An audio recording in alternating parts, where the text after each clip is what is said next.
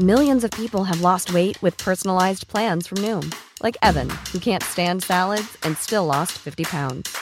Salads, generally, for most people, are the easy button, right? For me, that wasn't an option. I never really was a salad guy. That's just not who I am. But Noom worked for me. Get your personalized plan today at Noom.com. Real Noom user compensated to provide their story. In four weeks, the typical Noom user can expect to lose one to two pounds per week. Individual results may vary.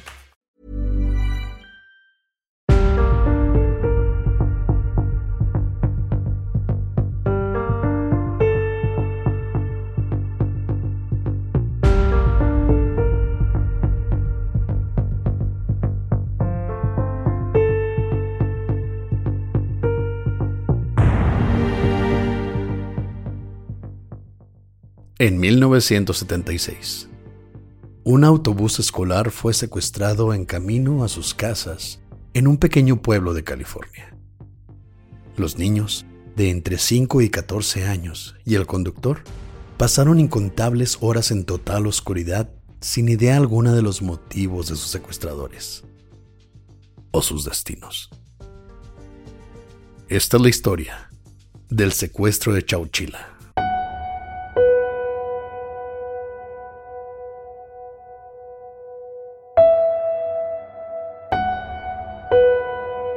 Estás escuchando Señales Podcast.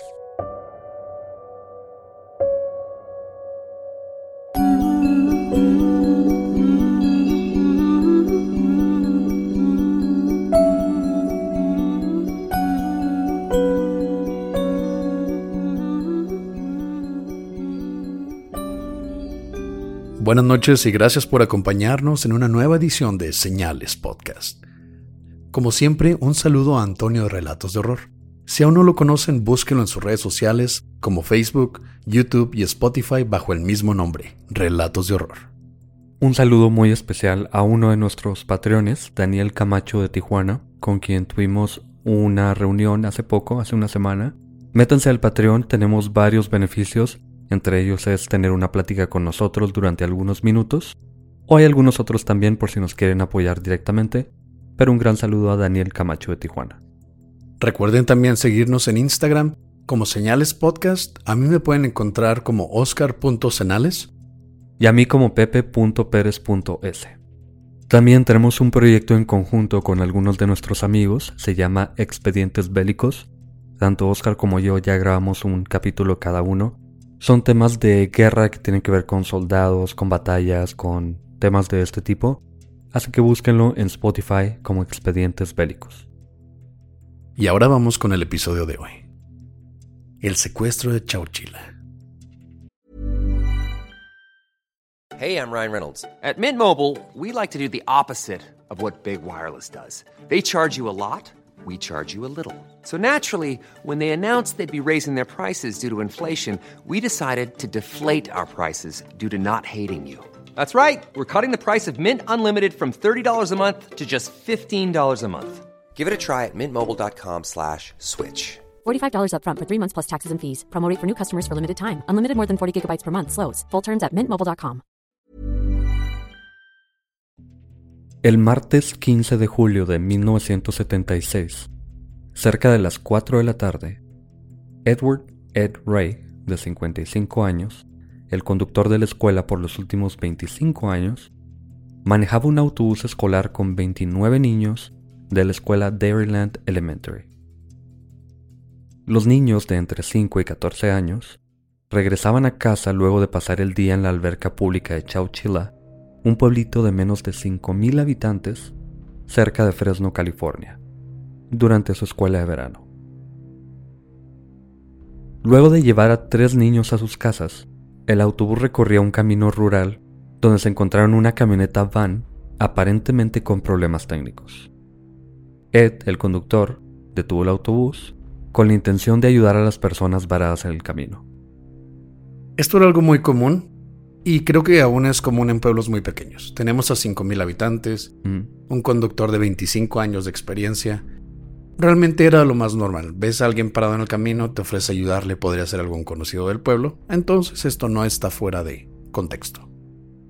Y además, no hay celulares, Así que si estas personas tienen problemas, probablemente no va a pasar nadie más por mucho tiempo. Así que es la única persona que puede ayudar, o al menos eso pensó Ed. Pero cuando Ed abrió la puerta, tres hombres usando medias o pantimedias femeninas para ocultar sus rostros subieron con una escopeta corta. Uno de los hombres, que llevaban una pantimedia en la cabeza, llevó al conductor a la parte trasera del autobús mientras le apuntaba con el arma. Ed, firme pero tranquilo, les ordenó a los niños obedecer a estas personas. Una actitud que nadie había visto del amable conductor, a quien conocían de toda la vida. Los niños supieron inmediatamente que estaban en problemas. Otro de los hombres comenzó a manejar el autobús, mientras el tercero manejaba la camioneta guiando el camino hasta las orillas de un lago cerca de ahí.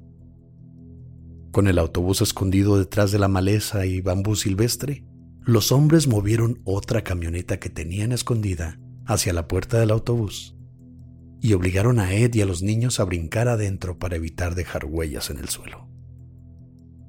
Dentro de las camionetas, los hombres habían instalado paneles de madera para evitar que los niños pudiesen ver hacia afuera y pintaron las ventanas de negro para ocultar las paredes desde afuera. Esto fue con la intención de que ellos no pudiesen ver hacia afuera y probablemente gritar por ayuda, ver dónde estaban, y además para que si alguien pasaba cerca de ellos o al lado de ellos, no viera que estas camionetas estaban llenas de niños, gritando probablemente. Luego de manejar por más de 11 horas, con la intención de desorientar a los niños y Ed, y hacer tiempo esperando altas horas de la noche.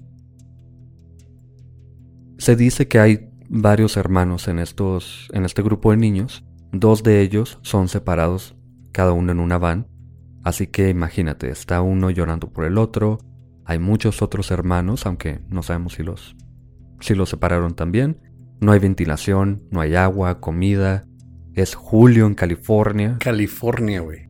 Es uno de los lugares más calientes de Norteamérica.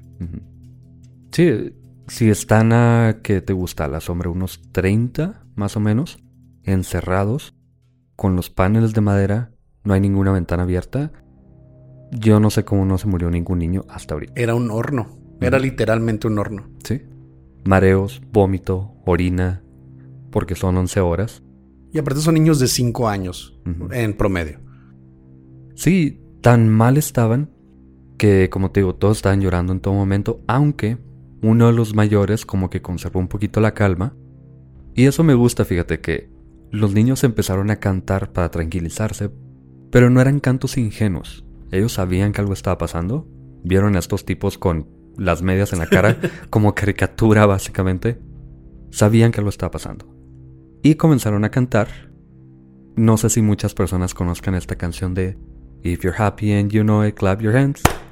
Esta canción que en español generalmente la cantan como si estás feliz, feliz, feliz, aplaude así. Pero los niños la cambiaron a triste. Así que estaban cantando si estás triste, triste, triste, aplaude así. Qué pedo, güey. Pobres niños. Si estás triste y tienes miedo de que te maten los secuestradores con una escopeta y no sabes si vas a llegar a tu casa, aplaude así. bueno, esto no es de risa, ¿verdad? Porque los niños estaban asustados. Sí, los niños a punto de morir, básicamente. Como tú dices, era un horno. Eran dos hornos. En fin, ya después de 11 horas, los hombres se detuvieron y comenzaron a tomar a los niños uno por uno desde las camionetas. Abrían una puerta, sacaban un niño a la fuerza cerraban la camioneta y todos los demás dentro no sabían qué estaba pasando.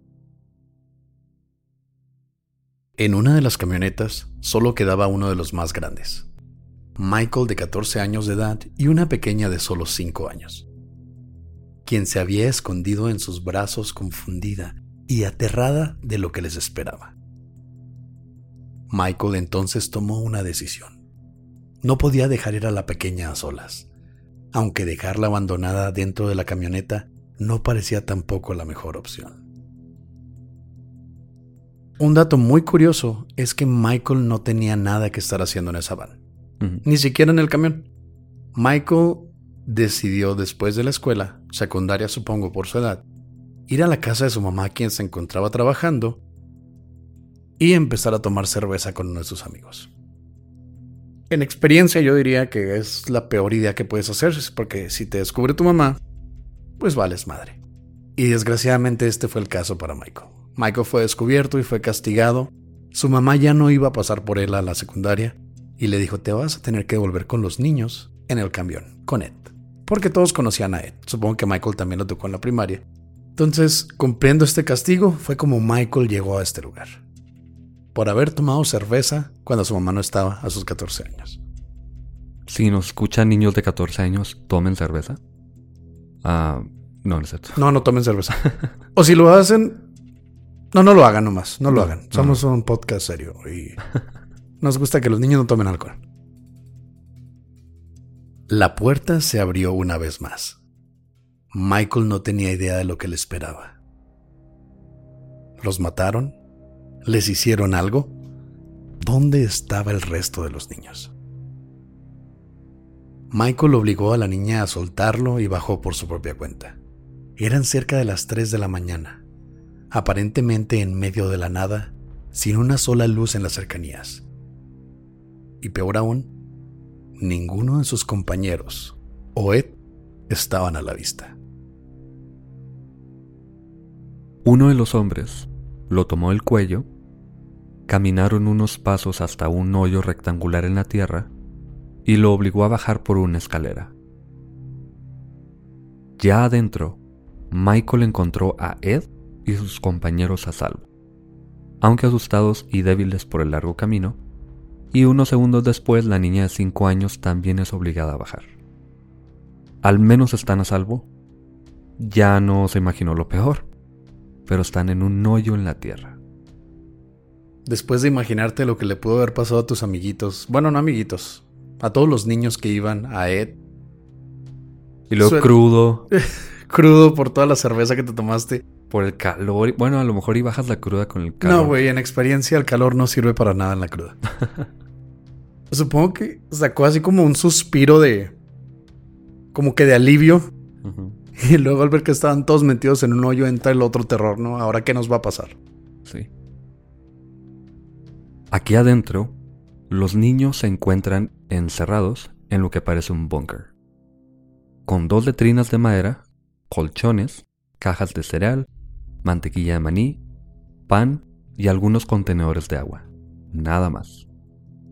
Pero al menos se podían escuchar y sentir dos ventiladores con baterías que metían aire desde el exterior, que apenas servían.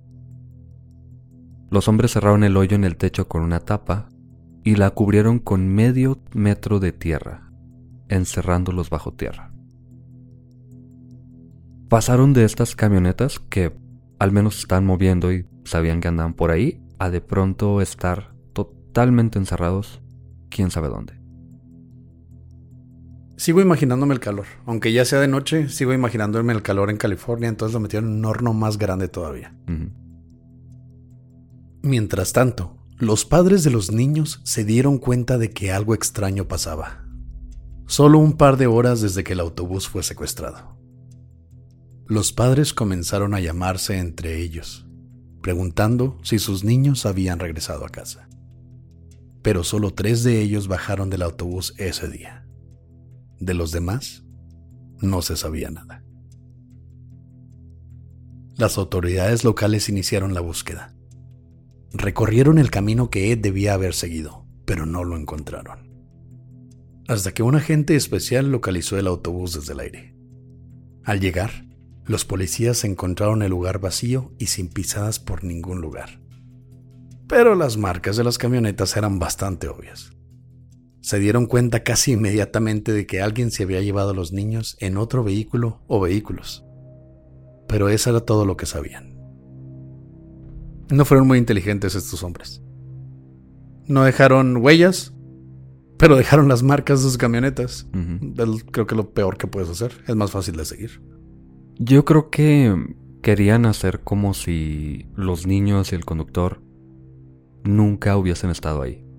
Que se bajaron en algún otro lugar. Quién sabe cómo habrá llegado el autobús, pero al menos querían hacer parecer como que quién sabe qué pasó. Como que fue un hecho aislado, por así decirlo. Sí, porque me imagino que no fueron las únicas huellas de carro en ese lugar. Es un lago, es un lago que tiene un camino aparte, es popular. No sé. Pero, pues sí, no es difícil imaginarte.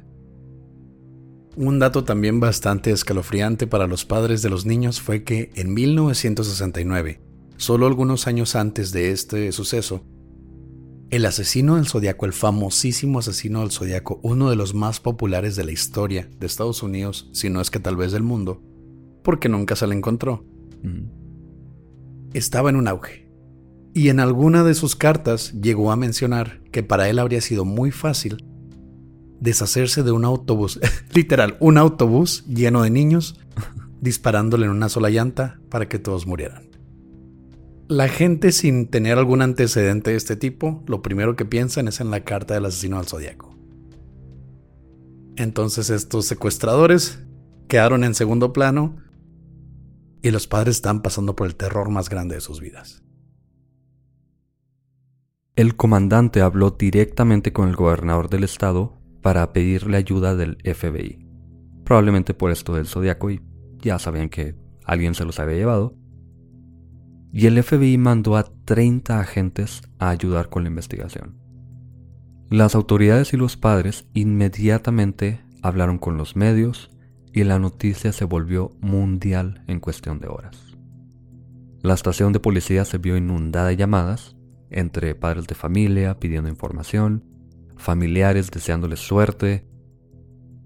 No hagan esto. No, no lo hagan. Ni si van a rezar, recen, pero no llamen para decir ojalá Dios les ayude, ni tampoco esperemos que los encuentre. No, no le ayudan a nadie llamándole a la policía. Pero bueno. Si no es para proporcionar datos importantes. Sí, claro. También llamaban reporteros de todo el país y demás personas curiosas que querían datos. Tampoco lo hagan. Son curiosos y quieren saber, no son sus hijos, pero quieren saber qué pasó con los niños. Vean las noticias. No entorpezcan la investigación. No les den más tiempo perdido a los policías. Y los noticieros no se cansaban de mostrar las fotos y pedir información. Que está bien. Pero ya la noticia está por todos lados. Mientras, en el búnker, los niños lloraban desconsoladamente por sus mamás, por miedo, hambre y demás cosas que les pasaran en la cabeza. Ed y los niños pasaron casi 17 horas dentro del lugar. Ya no tenían comida y los ventiladores se habían apagado. Peor aún, las paredes y el techo comenzaban a ceder poco a poco. Estaban a punto de ser enterrados vivos. Ed se acercó a los niños más grandes y les dijo, es posible que no salgamos de aquí, pero tenemos que hacer algo. Fue entonces que tuvo una idea.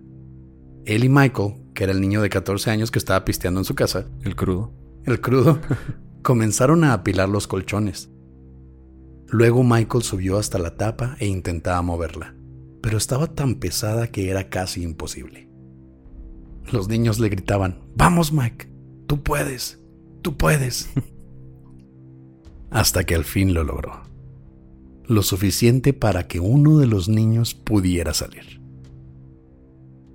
Ya arriba, Michael apenas se podía parar dentro de una caja de madera que los secuestradores pusieron alrededor del hoyo. Y sobre la tapa se dio cuenta de que habían puesto dos baterías de autobús para hacer peso. En experiencia y basados en ese, en ese año, las baterías de autobús eran algo enorme. Era algo muy grande, mínimo 40 kilos cada una. Era casi imposible moverlas para un niño de 14 años.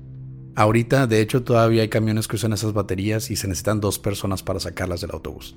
Ahora imagínate al niño de 14 años viendo esas dos madres tapando el, tapando el techo. Pero las pudo mover, quién sabe cómo, pero las pudo mover. Luego Michael comenzó a golpear el techo de la caja con todas sus fuerzas hasta que logró quebrarla. Y los últimos rayos del sol de ese día, cerca de las 8 de la tarde, dieron en su cara al fin. Michael debió haber Michael se ganó una peda, güey, después de esto. Aunque dudo que le hayan quedado ganas de pistear. Michael estaba aterrado. No sabía si salir o no. Si los secuestradores estaban fuera esperándolo o cerca de ahí y escucharon algo. Pero subió de todas formas y se encontró con nada. Ni un perro, güey. Nadie. No había nadie alrededor esperándolos, vigilando. Nadie. O sea, no, no quiero entrar en la dinámica de Pepe, pero pues pudieron haberlo hecho mejor, ¿no?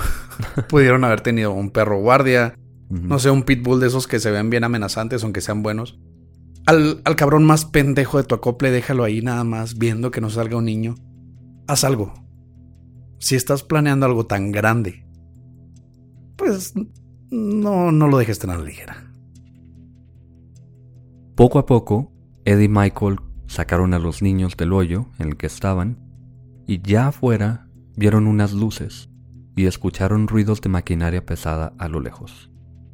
Aún sin saber si iban directo a los secuestradores, supieron que no tenían otra opción más que acercarse. Así que comenzaron a caminar hasta que llegaron a una cantera en Livermore, California que es un pueblo que está a unos 150 kilómetros de Chowchilla. Ahí los trabajadores supieron inmediatamente quiénes eran y llamaron a la policía. Los policías llegaron, los subieron a un autobús Otro autobús. y los llevaron a la cárcel local. a la cárcel. A la cárcel. Vienen los niños de dos camionetas, luego de estar en un hoyo en la tierra, y los suben a otro autobús y los llevan a la cárcel. De hecho, una de las niñas dijo que cuando iban llegando a la cárcel pensó, estamos en problemas. Pobrecita, güey. Imagínate el trauma para todos los niños. Ponle que Ed sí iba más relajado sabiendo que iban a otro lugar, pero no puedes controlar a 26 niños que están pensando que este es el final de sus vidas ahora sí. Pero, obviamente, solamente los llevaron ahí a un salón de clases donde les dieron sodas y manzanas. Sodas y manzanas, darles un sándwich, güey, darles un jugo, agua. A ningún niño le gusta una manzana, güey. No, pero venían de no comer nada por horas, de estar encerrados. Yo creo que fue lo mejor que les pudieron dar para activarles un poquito el corazón y el cerebro y todo lo demás. Pues sí, por la cantidad de azúcar, eso es algo que te funciona mucho a ti porque tomas Pepsi todo el día, pero... Pero niños, Bueno, les dieron sodas y manzanas y les pusieron unos trajes de prisión para cambiarse. si ya pensabas que estabas en problemas y ahora te ponen un traje de reo, que obviamente no te va a quedar. No, Y de hecho hay fotos en las que los niños traen los trajes, algunos los tienen cargando porque les quedan colgando. Algunos dejan así nada más, pero parece un fantasma así todo colgando blanco y no, no les quedaban. Cabe obviamente. mencionar que Pepe se cree en los fantasmas porque sabe cómo son. Pero todos estaban bien. Además de traumados, de por vida y algunos golpes y raspones, todos estaban bien. Por las siguientes cuatro horas, los niños fueron interrogados por la policía, Hijo de su pinche madre. Más al trauma todavía. pero pudieron recordar o decir muy poco. Los subieron a otro autobús Güey, esos güeyes ya en su vida iban a viajar en autobús. y los llevaron a Chowchilla con sus padres después de 36 horas de ser secuestrados.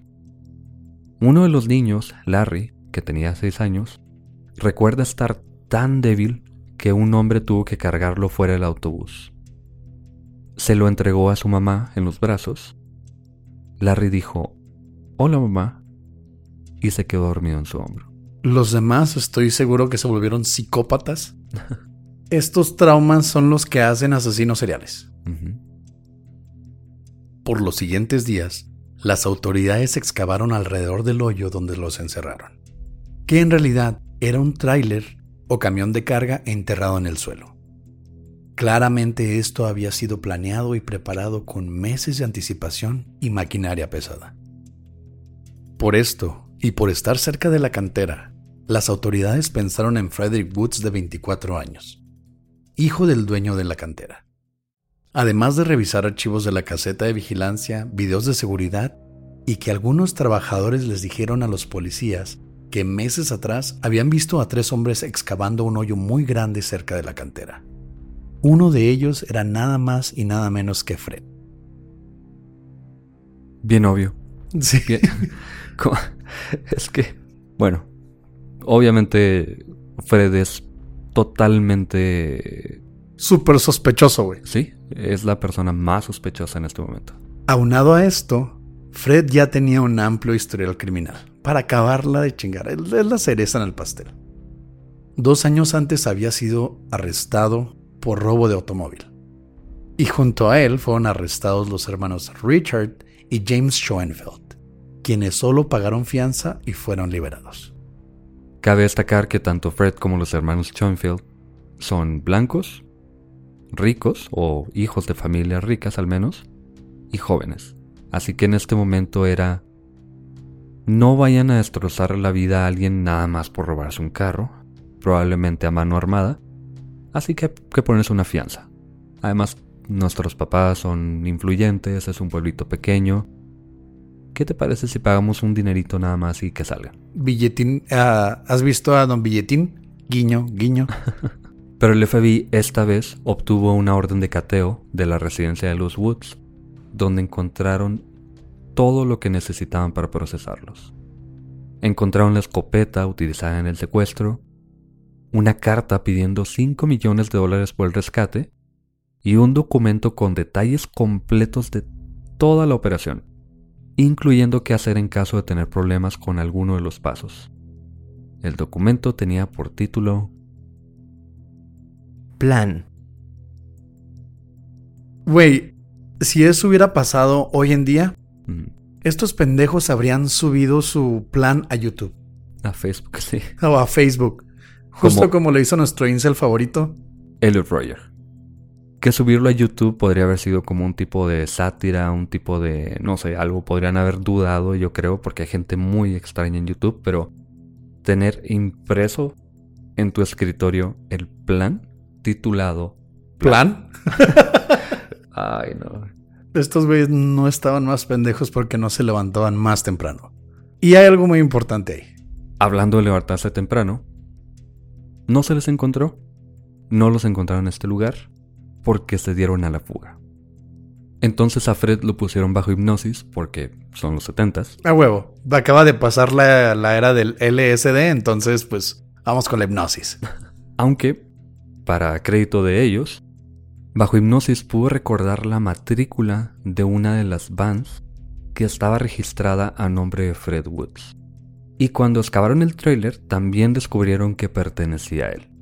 Algo bien gracioso es que esta misma van la compró en una subasta policíaca, bueno, una subasta de, de la policía donde estaban pues des- deshaciendo de unidades viejas y no se molestó en cambiarle las placas. La compra Fred Woods, firmo, ahora es mía, usa las mismas placas. Ni en eso pensó. Y el trailer o camión de carga estaba a nombre de él porque tenía un negocio de trailers de carga. Y dijo, pues ahí tengo uno a mi nombre. No hay pedo, pero ahí tengo uno de sobra. Vamos a enterrarlo en la tierra. Como Y no le quitó las placas, güey. No, pues claro que no. Aparte yo creo que tienen el número de identificación vehicular, que es un número único. No hay forma de deshacerte de algo que está a tu nombre, a menos de que lo vendas, pero se queda registrado que fue a tu nombre. Como tú dices, no estaban más pendejos porque No se levantaban no más hay temprano. más tiempo en el día para hacerlo. Fred fue capturado dos semanas después en Canadá, luego de que le escribió a un amigo esperando que le ayudara, pero su amigo le entregó la carta al FBI sabiendo que lo buscaban. Eso habrías hecho tú conmigo, ¿verdad? Sí, claro, totalmente. Yo no, yo no te vendería. ¿Por qué? Yo soy un buen amigo. Eso no es un buen amigo. ¿Dejarías que los 26 niños traumados de por vida y Fred no tuvieran justicia nunca?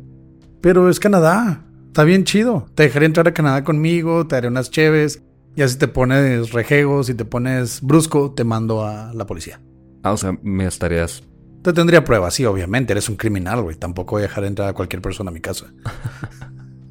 ni tan amigo entonces. Tú me habrías entregado primero, cabrón. Sí, totalmente. Luego James fue capturado el mismo día que Fred en California, luego de intentar cruzar la frontera a Canadá y no lograrlo.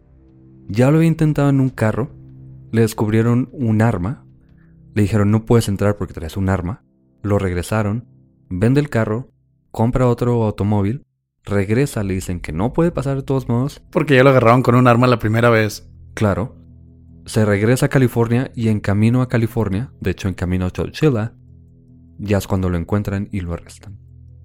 Aquí mi problema es, ¿por qué se fueron a Canadá si California queda más cerca de México? Si eres rico y si eres blanco, ¿para qué te vas a México a que te maten? No, vives como rey en México. Son los 70 en México, los gringos hacían y deshacían aquí. A lo mejor no saben español. No necesitas saber español, te vas a Cancún, Acapulco, compras una casa grandísima, te dejan entrar con armas al parecer. Bueno, eso sí. No sé. Se quisieron ir a Canadá. Bueno, Fred tenía amigos en Canadá, tal vez pensaban que los iban a ayudar. Aunamos a su pendejismo entonces. y Richard, el otro hermano, ya tenía ocho días de haberse entregado a las autoridades, como que él no estuvo nunca tan de acuerdo en esto. Pero eso no le quita que era un implicado en un secuestro.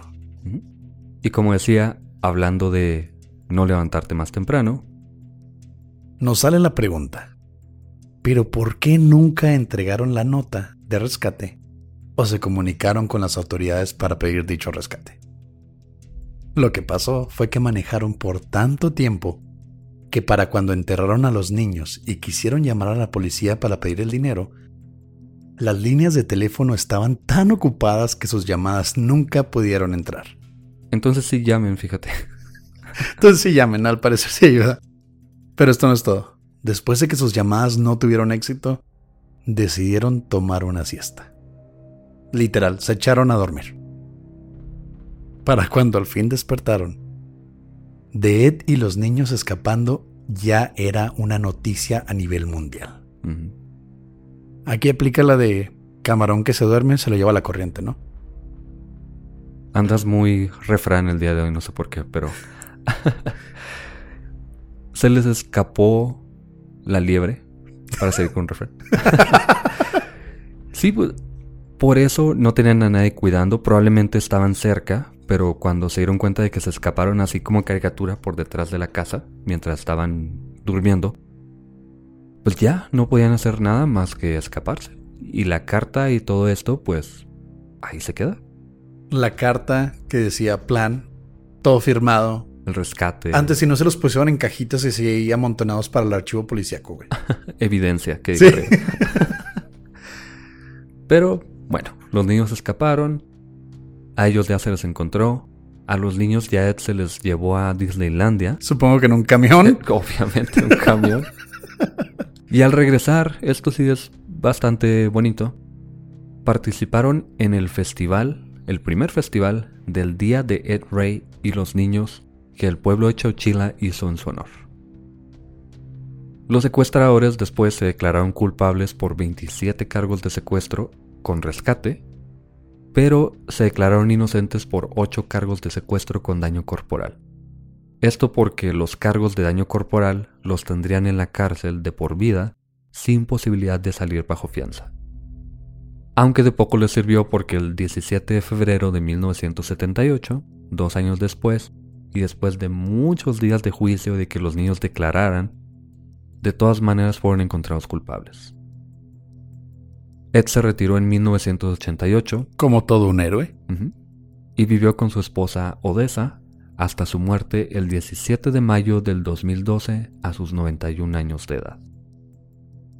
Aunque no es un final tan feliz todavía, porque cuando muere Ed, pues ellos seguían en la cárcel, los hermanos y Fred, pero algo pasa después. Los secuestradores apelaron a los cargos por daños corporales y de hecho ganaron la apelación. James y Richard, los hermanos, salieron en el 2012 y 2015 respectivamente. Ellos dijeron que solo querían dinero porque estaban endeudados. Dijeron, los niños son preciados. El Estado pagaría cualquier cantidad por ellos. Pensando que, como en ese entonces el Estado de California tenía un excedente de presupuesto, podían solo ir a un cajero automático, sacar el dinero y decir aquí están tus 5 millones de dólares. Que sí. se pudo haber hecho, ¿no? Sí, yo creo que sí lo hubieran hecho pero se durmieron. Mientras Fred era la mente maestra, quien al parecer, y ahí meto mis comillas más grandes, quien al parecer los convenció sin razón aparente y quien obviamente jamás se ha mostrado arrepentido. ¿Por qué comillas? Por más deudas que tengas, no se te puede convencer tan fácilmente de secuestrar a 26 niños. Sobre todo si eres de una familia adinerada, es más fácil, supongo, pedirle a tu mamá, a tu papá, decir, ¿sabes qué? La regué, debo tanto dinero es más fácil pasar por eso que secuestrar a 26 niños y arriesgarte a ir a la cárcel.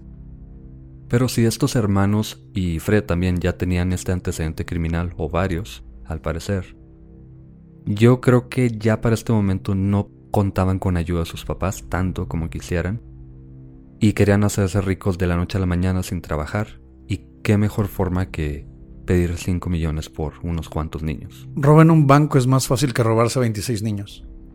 Güey, no pudieron secuestrar a 26 niños, van a poder robar un banco. Ya sabían ponerse las medias en la cabeza. Ya con eso tenías para los 70 No sé, tiene un poco de sentido, más o menos, aunque Fred sí, él no tenía nada que hacer ahí, simplemente quería hacer la mala obra, porque él tenía este negocio de camiones, compraba carros también. No sé, yo creo que los hermanos eran esos niños que siguen al líder del grupo y hacen lo que sea. Qué bueno que mencionaste eso de Fred. De hecho, se le han encontrado celulares de contrabando en varias ocasiones, con lo que dirige varios negocios desde adentro de la prisión. Un negocio de árboles de Navidad, que por cierto, todos esos árboles de Navidad murieron porque olvidó comprar y mandar a instalar un sistema de riego. Él era la mente medio maestra, sabía hacer el plan pero no ejecutarlo. De hecho, demandó a la persona que estaba a cargo de manejar su negocio y pues la perdió porque él no compró un sistema de riego. También tenía una mina de oro que jamás fue lucrativa, nunca le dio dinero. Pero al menos ha comprado y vendido varios carros de lujo y de hecho vendió un viñedo que tenía en algún otro pueblo y con eso pudo pagar una demanda civil que los sobrevivientes, los niños, iniciaron contra él unos años después. En palabras de uno de ellos dijo, no es suficiente para comprar una casa, pero al menos sí para un poco de terapia. Muchos de estos niños quedaron traumados de por vida, muchos de ellos se volvieron alcohólicos, de hecho Larry, el de 6 años, tuvo que ser ingresado a una correccional a sus 15 años, porque no podía con el alcohol, no podía con muchas cosas. Y él se vio con los hermanos que salieron de prisión un tiempo después, y hay un documental muy bueno de 24 horas en el que dice que después de platicar con ellos, como que se le levantó una carga totalmente, porque tenía años soñando con este día, recordando, nunca pudo estar en paz, y esto es Larry nada más, no sabemos de los demás tampoco. De hecho, sí se menciona que muchos de ellos tuvieron que revivir una y otra y otra vez el trauma que pasaron, porque cada que se hacía una audiencia con los culpables, ellos tenían que estar presentes como testigos y víctimas al mismo tiempo. Entonces al tener que contar todo lo que pasaste, ya no eres un niño, estás yendo a la audiencia ya mayor, ya tienes un poco más de conciencia de lo que pasa a tu alrededor. Este trauma se convierte en algo real y aún más impactante para ti. La siguiente reunión para pedir libertad condicional de Fred será en el año 2024, a sus 72 años, pero realmente es poco probable que salga. Un dato curioso es que unas personas de un pueblo vecino compraron el autobús en el que Ed llevaba a estos niños y lo pusieron en un museo para poner para mostrarlo como lo que pasó y recordarlo como un héroe. De hecho, el 26 de febrero sigue siendo celebrado como el día Edward Ray en Chowchilla. Todo un héroe, la verdad, se la rifó. No hablamos mucho de Ed, pero él contaba que cuando los niños comenzaban a llorar, de la nada de pronto comenzaban a llorar todos al mismo tiempo, él se dedicaba a calmarlos, les decía que iba a estar todo bien. Él, junto con la ayuda de Michael obviamente, pero ayudó a apilar los colchones, los llevó caminando a las luces. Él realmente fue un héroe, pero esta historia la contamos más bien con toda la presión que los niños traían encima, con la incertidumbre, con el miedo, las condiciones. Pero Ed fue un héroe ese día. Y no podemos dejar de decir que estos tres secuestradores no eran más que unos pendejos. Gracias por escuchar Señales Podcast. Buenas noches.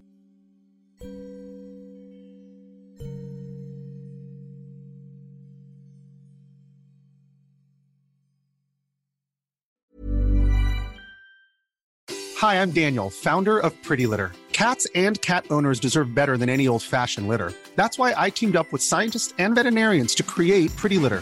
Its innovative crystal formula has superior odor control and weighs up to 80% less than clay litter. Pretty Litter even monitors health by changing colors to help detect early signs of potential illness. It's the world's smartest kitty litter. Go to prettylitter.com and use code ACAST for 20% off your first order and a free cat toy. Terms and conditions apply. See site for details.